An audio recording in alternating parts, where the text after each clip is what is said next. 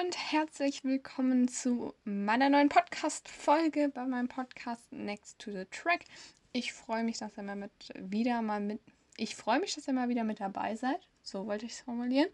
Hier ähm, zu meinem Podcast nach dem großen Preis von Katar. Einiges liegt hinter uns, wir haben einiges zu besprechen, deswegen wollen wir auch direkt starten. So, deswegen würde ich so, deswegen würde ich sagen, let's go. Und wie üblich, nach einem Grand Prix starten wir natürlich mit meinem Driver-Rating. Also ich bewerte quasi die 20 Formel 1-Fahrer nach ihrem Wochenende. Dieses Wochenende war relativ viel zu bewerten, da jede Session irgendwie gefühlt gezählt hat, außer vielleicht das erste freie Training. Aber es gab zwei Qualifyings und zwei ja, Rennen, ein kurzes, ein langes und deswegen gab es auf jeden Fall einiges zu bewerten. Und ich würde sagen, wir starten direkt ähm, mit dem gelisteten Platz 20. Das ist nämlich Carlos Sainz. Der hatte allerdings kein DNF, also ein Did Not Finish. Der konnte erst gar nicht antreten mit seinem Ferrari aufgrund von Problemen äh, mit dem Auto.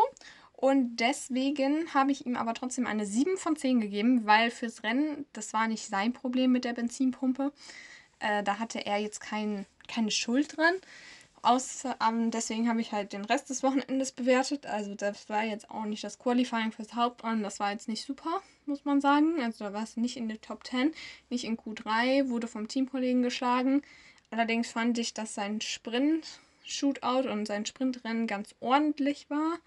Also vor allem auch mit ähm, seinem, äh, ich fand vor allem auch das Sprintrennen, auf, wo, obwohl ja die Reifen jetzt nicht die ja, besten für den Ferrari, glaube ich, waren die Softreifen. Finde ich, hat er das ganz gut gemacht. Deswegen hat es für mich noch ähm, für eine 7 von 10 gereicht. Ich kann noch mal ganz kurz schauen, welche Position er direkt äh, im Sprint hatte. Genau, er hat zwar eine Position verloren, ist Sechster geworden, war aber wie gesagt auf einer ähm, ja, anderen Strategie wie die vor ihm Fahrenden unterwegs und ich glaube, ja, er hat keine Fehler gemacht, er hat nicht wie zum Beispiel Charles Leclerc eine Strafe bekommen, deswegen würde ich sagen, eine 7 von 10 geht klar.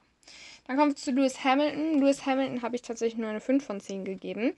Hat sein, musste sein Rennen auch früh beenden mit dem Unfall mit äh, George Russell. Hatte er, er hatte einen Unfall mit George Russell. Kommen wir auch gleich nochmal zu sprechen, wessen Schuld das war. Allerdings könnt ihr schon merken, an einer 5 von 10 glaube ich, kann man merken, dass es nicht unbedingt Lewis Hamilton, dass es nicht unbedingt George Russells Schuld war.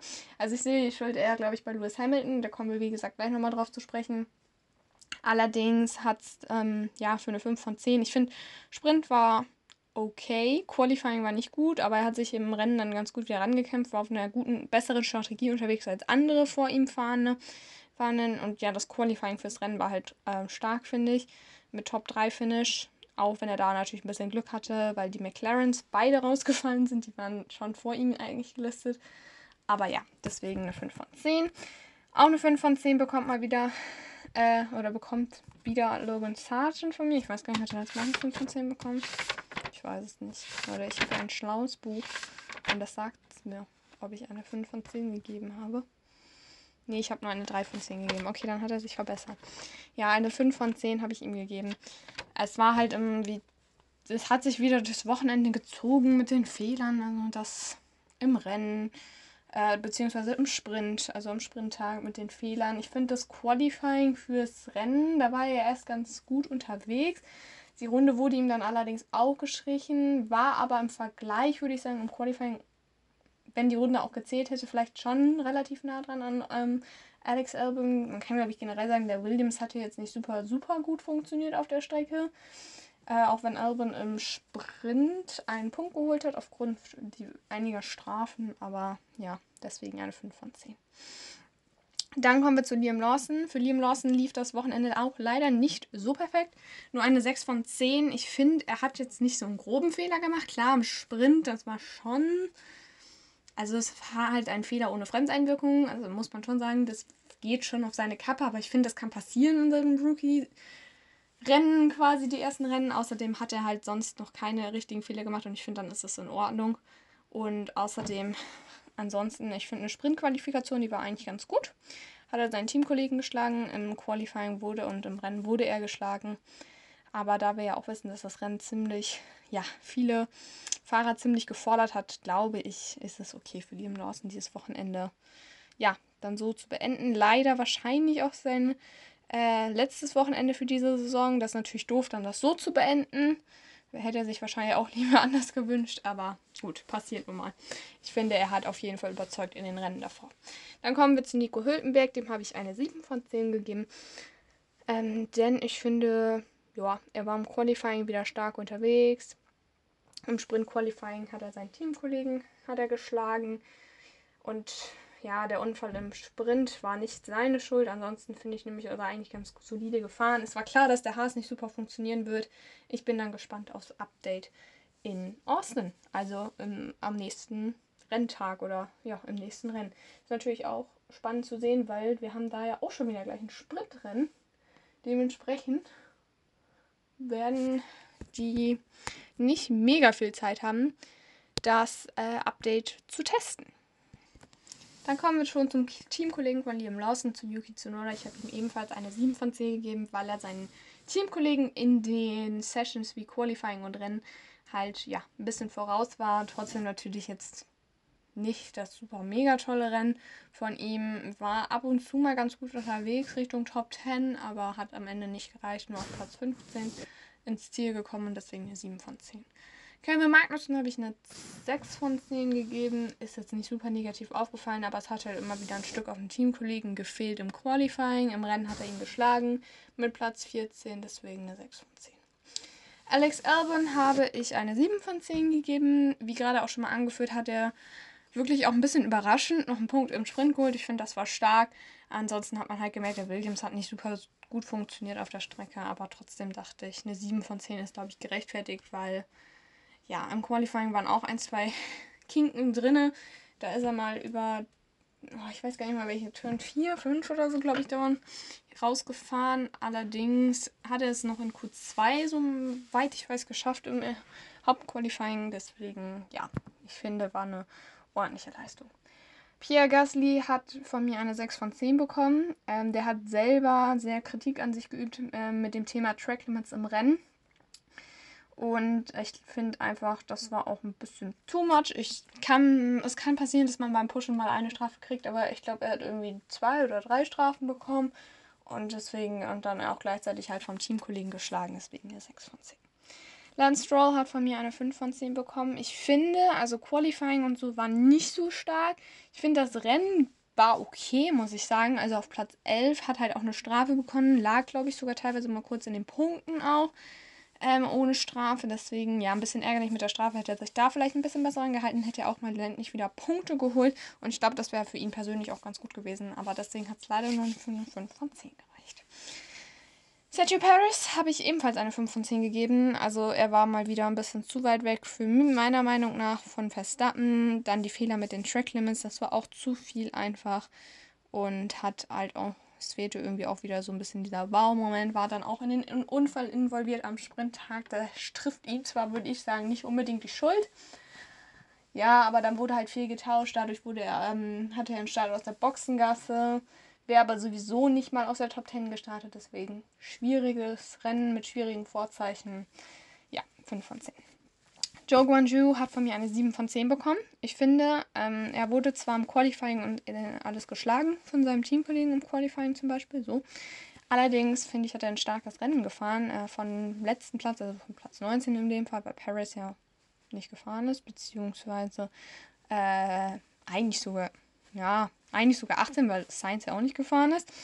Ähm, 7 von 10, wie gesagt, weil er dann äh, in die Punkte gefahren ist, vom Platz, ähm, vom hinten, hinteren Platz aus, deswegen eine 7 von 10.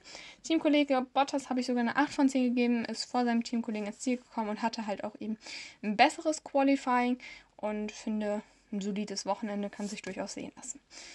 Dann haben wir Esteban Ocon auf Platz 7, den habe ich auch passend dazu eine 7 von 10 gegeben. Ist jetzt nicht ein, also ist ein ziemlich unauffälliges Rennen gefahren, ist allerdings in die Punkte gefahren, wichtige Punkte für Alpine geholt und hat seinen Teamkollegen geschlagen, keine Fehler gemacht, anders als Pierre Gasly, deswegen eine 7 von 10. Ebenfalls eine 7 von 10 Fernando Alonso. Eigentlich ein super Wochenende, muss ich sagen, von dem Spanier. Hat äh, im Qualifying vor allem fürs Hauptrennen, finde ich, ziemlich brilliert. Allerdings kam dann am Ende, beziehungsweise im Hauptrennen, kam es dann auch zu diesem Fehler, wo er dann einmal über die Strecke hinausgefahren ist. Das war halt seine eigene Schuld. Kam dann auch relativ gefährlich wieder zurück auf die Strecke, deswegen reicht es nur für eine 7 von 10.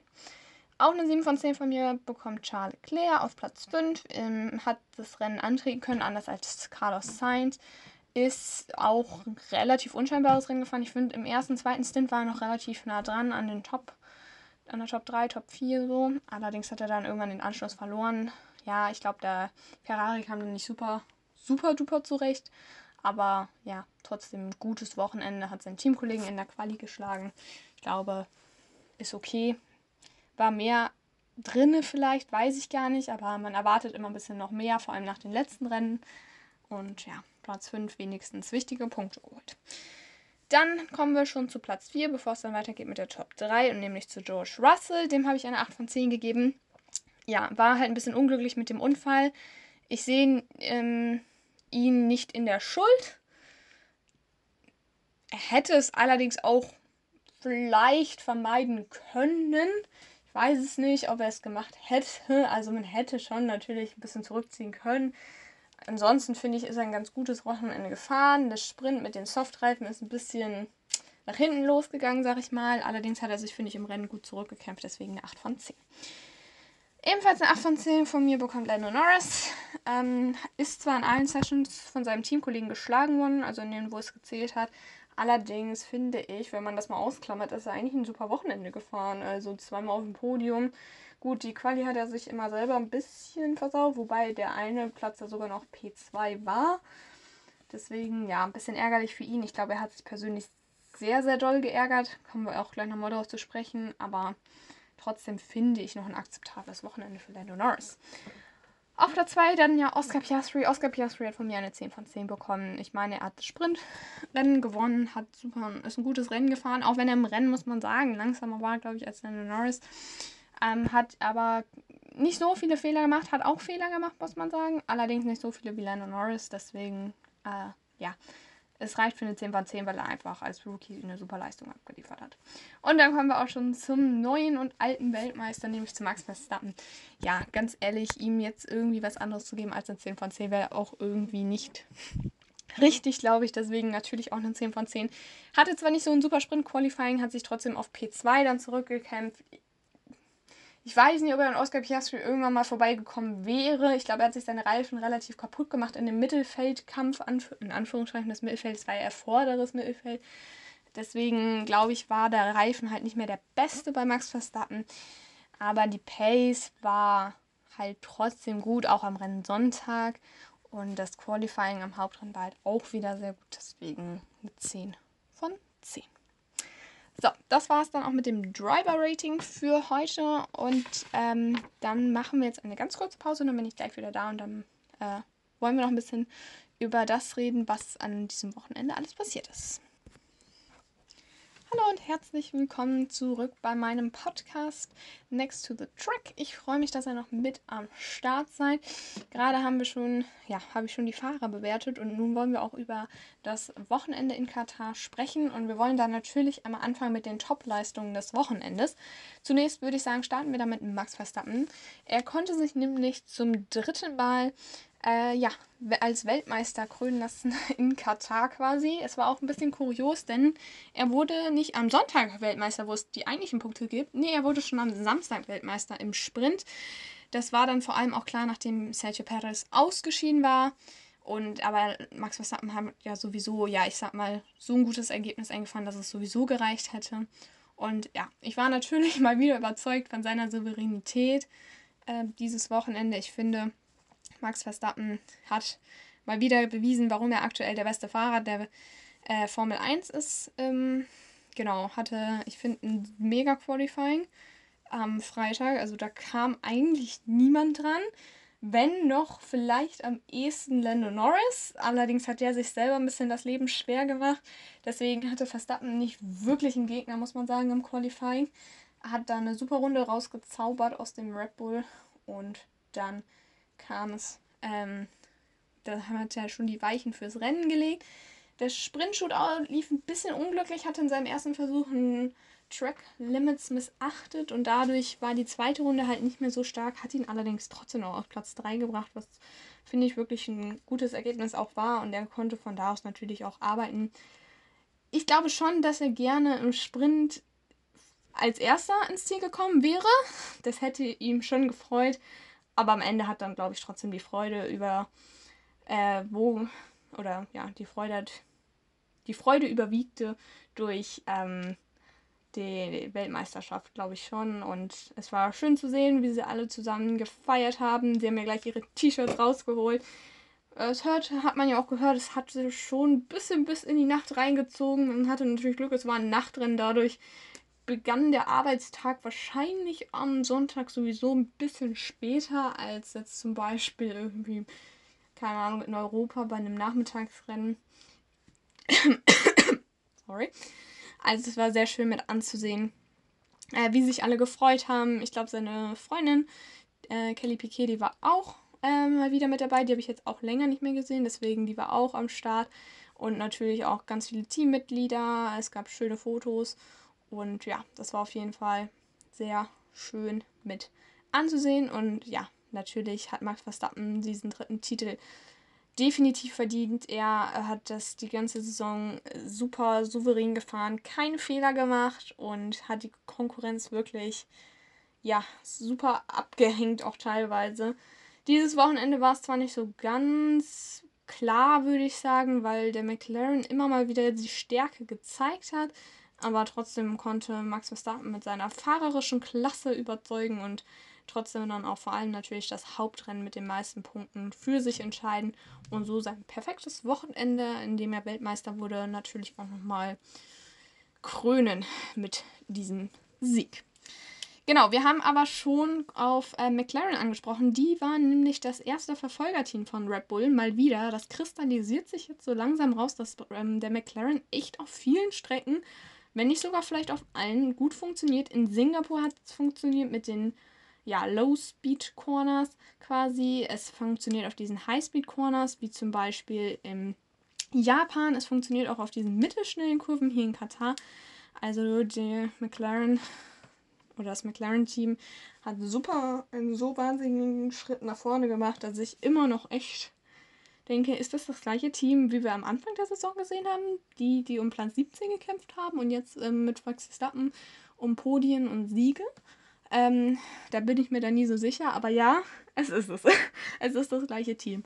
Und natürlich war ähm, der Fahrer des Wochenendes neben Max Verstappen auch irgendwie Oscar Piastri, muss man sagen. Oscar Piastri hat, ich finde, ein mega Wochenende äh, abgeliefert in Katar, hat seinen Teamkollegen, der mit Namen Lando Norris heißt und auch wirklich gut unterwegs ist, muss man sagen. Ähm, ich würde nicht unbedingt sagen dominiert, aber er war schon.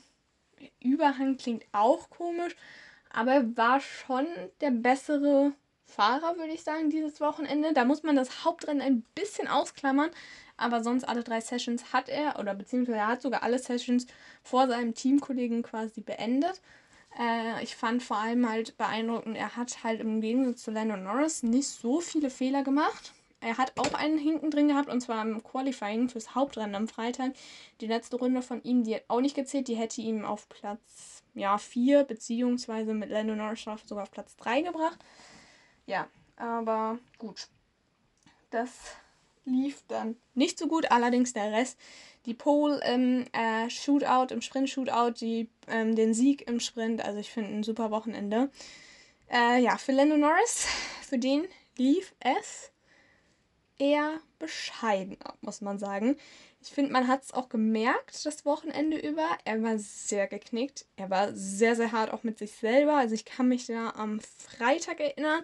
Ähm, da hatte er was auf seinem Instagram, beziehungsweise auch ähm, auf anderen Social Media Kanälen gepostet, dass, äh, wo er nochmal ganz klar gesagt hat, ich hab's heute, hey, es tut mir leid, ich hab's versaut, es war meine Schuld. Ähm, dass ich jetzt hier auf Platz 10 stehe. Also da ist er nochmal sehr hart mit, sich, mit sich ins Gericht gegangen. Ich finde, das macht er sowieso sehr. Also ist er sehr selbstkritisch, das merkt man öfter schon. Aber dadurch, dass dieses Wochenende halt wirklich nicht super duper gelaufen ist für den Briten, ähm, finde ich, hat man das wirklich gemerkt, dass er sehr an sich selbst auch ein bisschen nicht gezweifelt hat, aber auf jeden Fall sehr sich selber kritisiert hat, was ich prinzipiell auch nicht schlecht finde, weil ich glaube, dass man dadurch sich viel besser klar machen kann, was man jetzt falsch gemacht hat, um es dann zu verbessern. Ich finde, er hat es auch verbessert. Also, wenn man dann guckt, am Freitag äh, wurde ihm, glaube ich, gefühlt in jedem Qualifying, also Q1, Q2, Q3, jeweils eine Runde gestrichen. Ähm, ich finde, hat er Samstag besser gemacht. Also ich kann mich im Sprint-Shootout nicht erinnern, dass ihm eine Runde gestrichen worden ist. Gut, die letzte, was natürlich die wichtigste eigentlich war, weil damit wäre er auf die Pole gefahren. Trotzdem hat es noch für P2 gereicht. Aber ja, ich glaube, da hat er sich dann schon verbessert und man hat auch gesehen, im Rennen war er dann tendenziell schon der schnellere Fahrer. Er hat deutlich mehr, also er hat den Abstand zu Oscar Piastri immer weiter verringert, war am Ende, glaube ich, unter zwei Sekunden dran. Er wäre vielleicht sogar auch schneller gewesen. Er fuhr viel in Dirty Air, muss man sagen, weil er sich viel durchs Mittelfeld kämpfen musste aufgrund der Startposition. Deswegen kann man jetzt nicht ganz die beiden so super gut vergleichen, muss man sagen. Ja, also man hat gesehen, im Rennen war er schon stärker, aber ansonsten muss man sagen, dass Oscar Piastri dieses Wochenende wirklich ähm, ja, stark gefahren ist, muss man sagen. Und definitiv das euch auch verdient hat. Ähm, Lando Norris quasi, ja, zu, ja, vor ihm zu landen im Rennen.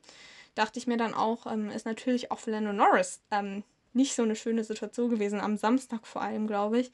Ich glaube, das war so der Höhepunkt, dass Oscar Piastri vor ihm selbst äh, etwas gewonnen hat, ein Formel-1-Rennen. Es war zwar nur ein Sprintrennen, aber ich meine, Lando Norris ist jetzt bei diesem Team seit 2019 dabei, hat das so aufgebaut, ähm, hat ein gewisses, hat eine gewisse Energie reingesteckt und ähm, Verständnis auch, dass das Auto so jetzt ist, dass es auch funktioniert. Und jetzt kommt ein Piastri, ein Rookie, der wirklich sehr, sehr gut fährt, muss man sagen in dieses fertige Auto. Gut, am Anfang der Saison war es noch nicht gut, aber jetzt zur Hälfte, zur Sommerpause war es gut und kommt in dieses Auto, was fertig ist. Und dann hat er an diesem Wochenende einfach das Glück, dass Lando Norris diese Fehler macht, dass Max Verstappen auch nicht ein perfektes Sprint-Qualifying hatte, nicht einen perfekten Start und er gewinnt dann vor Lando Norris. Also ich glaube, das hat ihm definitiv auch nicht so ganz gepasst.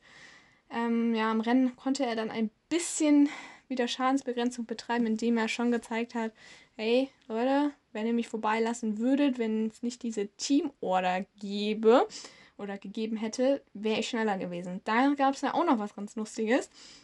Denn die McLaren hat tatsächlich ähm, relativ früh, muss man auch sagen, also irgendwie 15 Runden vor Schluss, so um den Dreh nach dem Reifenwechsel gesagt, hey Lando, wir nehmen diese Position so, wie sie jetzt sind. Bring it home. Und da war Lando, glaube ich, tatsächlich auch ein bisschen ja, unzufrieden, weil er, glaube ich, noch gerne seine Pace gezeigt hätte und noch gerne auch ein bisschen gekämpft hätte mit Oscar Piastri. Er hat dann noch ein bisschen diskutiert und ich meine, irgendwie gehört zu haben, dass auch Will Joseph, sein Renningenieur, gesagt hat, hey Lando, ja, wir sehen das, dass du schneller bist, wir halten diese Position aber trotzdem. Wenn ich das richtig irgendwo mitbekommen habe, dann bin ich mir jetzt nicht ganz sicher, aber trotzdem hat er sich dann daran gehalten. Dachte ich auch erst, weil am Anfang hat er dann tatsächlich nochmal sehr ich sag mal, drauf gedrückt und ähm, ist nochmal relativ schnell gefahren. Allerdings hat er die Position dann gehalten. Und ja, genau. Ich glaube, für ihn war es dann am Ende okay. Aber er weiß auch, also er wird sich definitiv, glaube ich, noch mit diesem Rennwochenende ein bisschen beschäftigen, um dann das, was er hier falsch gemacht hat in Katar, äh, in Osten zu verbessern. Er hat da eine ganz gute Chance. Es ist ja wieder ein Sprintwochenende, habe ich ja gerade schon mal gesagt. Deswegen hatte da, glaube ich, eine ganz gute ja, Chance. Genau. Wir machen nochmal eine ganz kurze Pause und dann melde ich mich gleich nochmal zurück, ähm, denn wir wollen noch über Mercedes sprechen. Hallo und herzlich willkommen zurück bei meinem Podcast Next to the Track. Nachdem wir schon über die Gewinner des Wochenendes Max Verstappen und McLaren gesprochen haben, wollen wir noch über Mercedes explosives Teamduell sprechen. Denn nach Japan gab es ja schon so kleine Annäherungen von diesem internen Teamduell. Gab, kam es nun wirklich zum Crash zwischen den beiden Mercedes-Piloten am Start. Ähm, es kam zum Kontakt ähm, nach dem Rennstart für das ähm, Hauptrennen in der ersten Kurve. Die beiden haben sich da berührt und Lewis Hamilton musste das Rennen sogar beenden. George Russell war gezwungen, an die Box zu fahren konnte allerdings das Rennen dann auf Platz 4 beenden. Also wirklich ein starkes Rennen dann nochmal von George Russell. Und da hat man auch gesehen, dass die Pace von Mercedes echt stark war. Allerdings, ähm, genau, hat sich dann auch äh, die Schuldfrage natürlich gestellt. Wer war an diesem Unfall schuld? Im ersten Moment sah es tatsächlich wirklich danach aus, dass es eher Russells Schuld war, dass er ihm nicht genug Platz gelassen hatte. Allerdings hat man dann ähm, ein, zwei Wiederholungen gesehen und dann hat sich wirklich herauskristallisiert, dass es eher die Schuld von Lewis Hamilton war.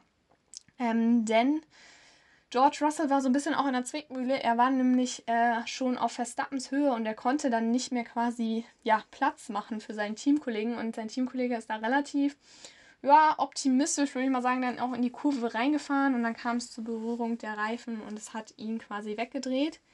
Ist natürlich ärgerlich für beide, weil beide auf sehr ausreichs, ausreichs, aussichtsreichen Positionen unterwegs waren. Ich weiß zwar nicht, ob sie unbedingt das Podium hätten halten können gegen die beiden McLarens, weil die echt stark unterwegs waren. Aber ich glaube, sie hätten auf jeden Fall vor den Ferraris, vor Fernando Alonso und ähm, ja, dem äh, Fahrern auf jeden Fall äh, ja, landen können. Nun gab es allerdings diesen Kontakt. Wie gesagt, ich glaube, man hätte ihn auch als Team gemeinsam verhindern können, weil das Ding war halt auch, Lewis Hamilton war nun mal auch auf den Softreifen unterwegs, muss man sagen. Und das wusste natürlich auch ein George Russell. Und da hätte man vielleicht auch ein bisschen sagen können, gut, Lewis, Lewis geh, fahr du mal, einen, mach mal einen schönen Start mit deinen Softreifen, geh an ähm, Verstappen vorbei, aber gib mir irgendwie...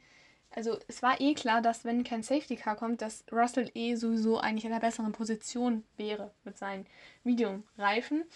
So haben sie sich irgendwie beide das Rennen ein bisschen kaputt gemacht, muss man sagen. Auch wenn die Schuld eher bei Lewis Hamilton liegt, muss man wirklich so sehen. Hat er ja auch gesagt, es gab da noch ein Video von Mercedes, wo Lewis sich auch nochmal entschuldigt hat bei George Russell. Ich glaube, damit haben, haben sie es ganz gut wegmoderiert.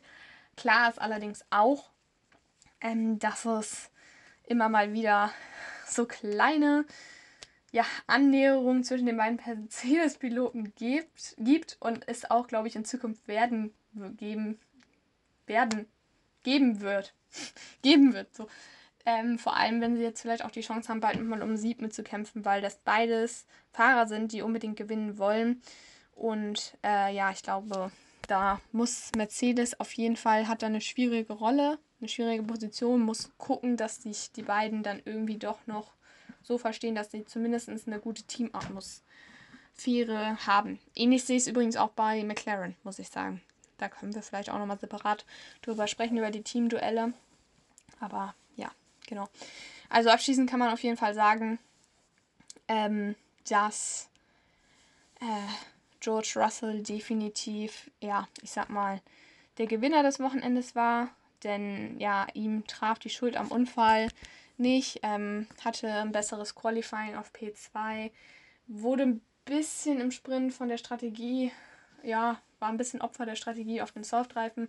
Trotzdem allerdings war Hamilton ins Ziel gekommen, deswegen, ja, Russell würde ich sagen, ähm, vom Mercedes-Team der Gewinner auf jeden Fall des Wochenendes. Genau. So. Und nun als letztes wollen wir noch mal ganz kurz über das Chaos generell in Katar reden. Äh, zunächst einmal über die Track Limits. Die waren nämlich leider weiterhin ein Problem. Das hat mich persönlich, muss ich sagen, also das gibt es jetzt nur eine persönliche Meinung ganz kurz zu, weil wir nicht mehr so ganz viel Zeit haben. Mich persönlich hat das leider ein bisschen geärgert, dass es wieder zu diesem Problem bei diesem Track Limits Chaos kam. Ähm, vor allem hat mich es gestört in den Qualifying Session Sessions, muss ich sagen, weil es wirklich ein bisschen nervig war. Also ich finde, das beste Beispiel hat uns halt auch einfach das ähm, Qualifying fürs Rennen gelegt, äh, geliefert. Da steht da Lando Norris, fährt da an, stellt sein Auto ab, ähm, will eigentlich gerade zum Interview und auf einmal kriegt er die Nachricht, hey, du Lando, deine Runde wurde gestrichen, geh mal wieder weg. Dann kommt Oscar Piastri, gibt er schon sein Interview für Platz 3. Dann heißt es auf einmal, Abe, Oscar, sorry, aber deine Runde wurde auch gestrichen. Dann kommt Lewis Hamilton und dann hat es zum Glück mal gepasst, aber Ja, also ich glaube, das war einfach, das ist aktuell, also da muss sich die Formel 1 definitiv was einfallen lassen, wie sie das irgendwie kontrollieren, dass sie es auch so kontrollieren, dass man nicht irgendwie erst drei Stunden später die Startaufstellung bekommt, weil das wirklich auch fürs Zuschauer ein bisschen nervig ist. Du freust dich dann, denkst dann, cool, ich bin oder dein Fahrer oder dein Lieblingsteam ist auf Platz 2, 3, 4, whatever. Und auf einmal ist dann die Runde gestrichen und ist auf Platz 9 oder 10. Und ähm, ich glaube, das ist einfach auch nicht im Sinne der Formel 1, ähm, dass du das so quasi dauernd, ja, so ungewiss irgendwie auch ist. Und ich glaube, deswegen muss man sich da definitiv, ähm, ja, definitiv mh, was einfallen lassen. Äh, ich weiß nicht was. Man kann sagen, Leute, ihr dürft die Strecke jetzt auf keinen Fall mehr verlassen. Dann würde allerdings ganz langsam sein. Oder man sagt irgendwie, ja, gut, ihr könnt die Track Limits nutzen. Ähm, allerdings, äh, ja, also dann machen wir es für alle. Wenn, dann dürfen sie alle nutzen quasi. Dann ist es ja eigentlich auch wieder gleich. Ähm, viele sagen ja, dass man durch die Track Limits einen super Vorteil hat. Ja, ist auch so, klar. Allerdings kann es natürlich auch schnell nach hinten losgehen. Wenn du zu viel Anlauf nimmst quasi, dann kann es halt auch sein, dass du so weit rauskommst, sage ich mal, dass du sowieso Zeit verlierst. Also du musst ja trotzdem noch den perfekten Punkt treffen, sage ich mal, ähm, dass es funktioniert. Genau, die andere Alternative haben wir auch schon gesagt, ist Kiesbetten. Klar, kannst du machen, aber in Katar ist das zum Beispiel nicht möglich, aufgrund, da das ähm, Katar eine sehr beliebte oder eine MotoGP-Strecke auch ist und die mit Kiesbetten halt nicht so gut klarkommen. Ähm, ja, will man das da eher vermeiden. Und man muss sagen, in Österreich fährt die MotoGP ja auch, deswegen ist es da auch eher schwierig. Also ich glaube, da muss sich die Formel 1 definitiv was einfallen lassen, wie man das irgendwie ein bisschen besser wegmoderieren kann, damit man dann auch irgendwie schnelle Ergebnisse hat. Weil das irgendwie, glaube ich, auch für die Fahrer ein bisschen nervig ist. Und ich glaube, dieses Wochenende am härtesten hat es getroffen, glaube ich, fast sogar Lando Norris. Weil der war also vom Platz 2 auf Platz 10 versetzt zu werden, ist nicht so geil. Ich glaube auch Pierre Gasly hat sich ziemlich geärgert mit dieser 50, 15 Sekunden Strafe. Ja, das war auf jeden Fall nicht das Beste. Genau. Außerdem, was auch noch ein bisschen für Chaos sorgte, war die Hitze in Katar. Es war sehr, sehr warm. Am Sonntag, am Rennsonntag haben die Winde gefehlt. Man hat immer mal wieder gesehen, wie Fahrer sich ihren Cockpit, also wie sie ähm, die Helme oder die Visiere quasi hochgeklappt haben, um frische Luft zu kriegen. Man hat es gemerkt, viele Fahrer waren fertig nach diesem Rennen. Einige haben eher aufgehört wie Logan Sargent, beziehungsweise Logan Sargent hat eher, eher aufgehört, weil es einfach physisch ähm, sehr anstrengend war. Man hat, ich glaube, ich habe Max Verstappen auch noch nie so fertig gesehen, muss ich sagen, nach einem Rennen. Also ich glaube, das hat auch Helmut Marko, Dr. Helmut Marko gesagt, der meinte auch, ja, dass er Verstappen noch nie so angestrengt gesehen hat nach einem Rennen.